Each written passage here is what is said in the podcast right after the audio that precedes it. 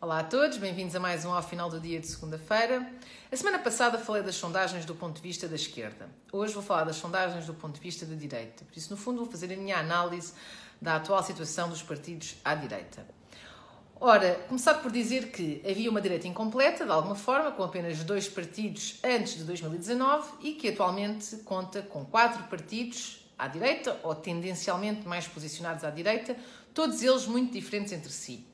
O PSD, o Partido da Direita Social Democrata, o CDS dos Democratas Cristãos, a Iniciativa Liberal dos Liberais em toda a linha e o Chega da Direita Populista.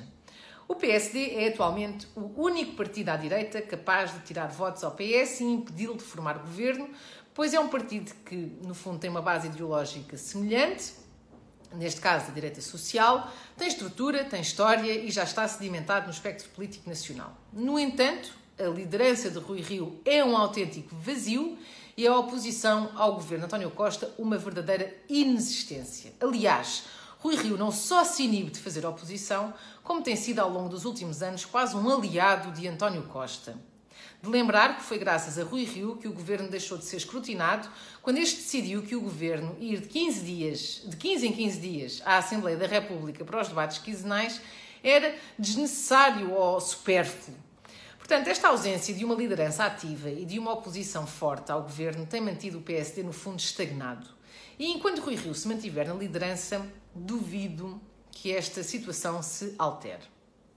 O CDS conseguiu passar de 4,22% nas legislativas de 2019 para uma intenção de voto ao dia 2 de 0,8%. A saída de Assunção Cristas da liderança do CDS para entrar Francisco Rodrigues dos Santos representou o verdadeiro colapso do CDS, que está agora bastante mais dominado pelas suas próprias lutas internas do que propriamente virado para os problemas do país ou para se afirmar como um partido de oposição ou sequer para ser útil a uma coligação à direita. Francisco Rodrigues dos Santos é um jovem e é um jovem que não inspira confiança ao eleitorado do CDS. E a falta de ideias e de alternativas para o país deixou o CDS basicamente na liga dos últimos, ficando inclusivamente abaixo do LIVRE, um partido que chegou a nem sequer constar das sondagens de tão baixo que era o seu resultado. A Iniciativa Liberal entrou timidamente no espectro político nacional, tendo conseguido em 2019, e à semelhança de outros partidos, colocar um deputado na Assembleia da República, e conseguiu, entretanto, fazer algo notável, que foi diferenciar-se tanto dos partidos à esquerda, que são a sua principal oposição, como dos partidos à direita, pois delimitou um espaço que era inexistente até então na representação política portuguesa, que é o espaço dos liberais.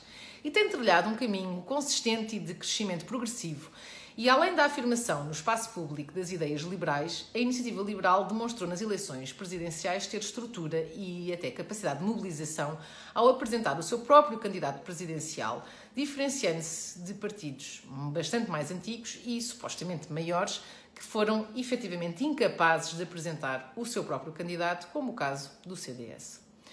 O Chega entrou derrompante, pois o seu presidente, além de um estilo muito particular, era já alguém bastante conhecido na praça pública. Não tem uma definição concreta no espectro político, pois defende medidas dos mais diversos quadrantes políticos, o que de alguma forma também justifica alguns dos seus problemas internos e, eventualmente, a atual queda nas sondagens. Por outro lado, esta queda pode também estar associada ao facto do Chega ser um partido que apresenta apenas uma pessoa o que contribui para o desgaste público e pessoal e revela, obviamente, falta de alternativas. Ora, feita esta análise à atual situação dos partidos de direita, é interessante ver que a sondagem que saiu hoje mostra que a soma dos vários partidos à direita representa 39,5% das intenções de voto, enquanto que o resultado nas legislativas de 2019 foi inferior de 34,56%. E sabendo nós que o grande objetivo do governo é ter uma maioria absoluta nas próximas legislativas e que tudo tem feito para tentar alcançar esse objetivo, são ótimas notícias ver, eh, no fundo, este crescimento efetivo do conjunto da direita em Portugal, pois só mantendo este crescimento se conseguirá verdadeiramente evitar uma maioria do Partido Socialista no futuro.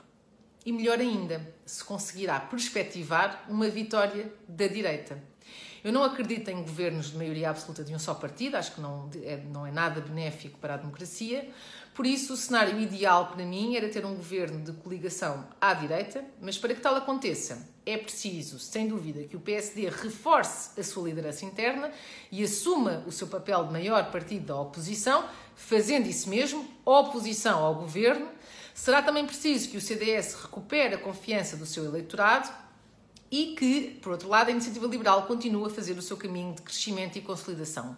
Só assim conseguiremos atingir um governo de direita, o que, na minha opinião, será sem dúvida o melhor para o país. Um governo que faça as reformas necessárias para o desenvolvimento do país e para a efetiva melhoria da qualidade de vida das pessoas.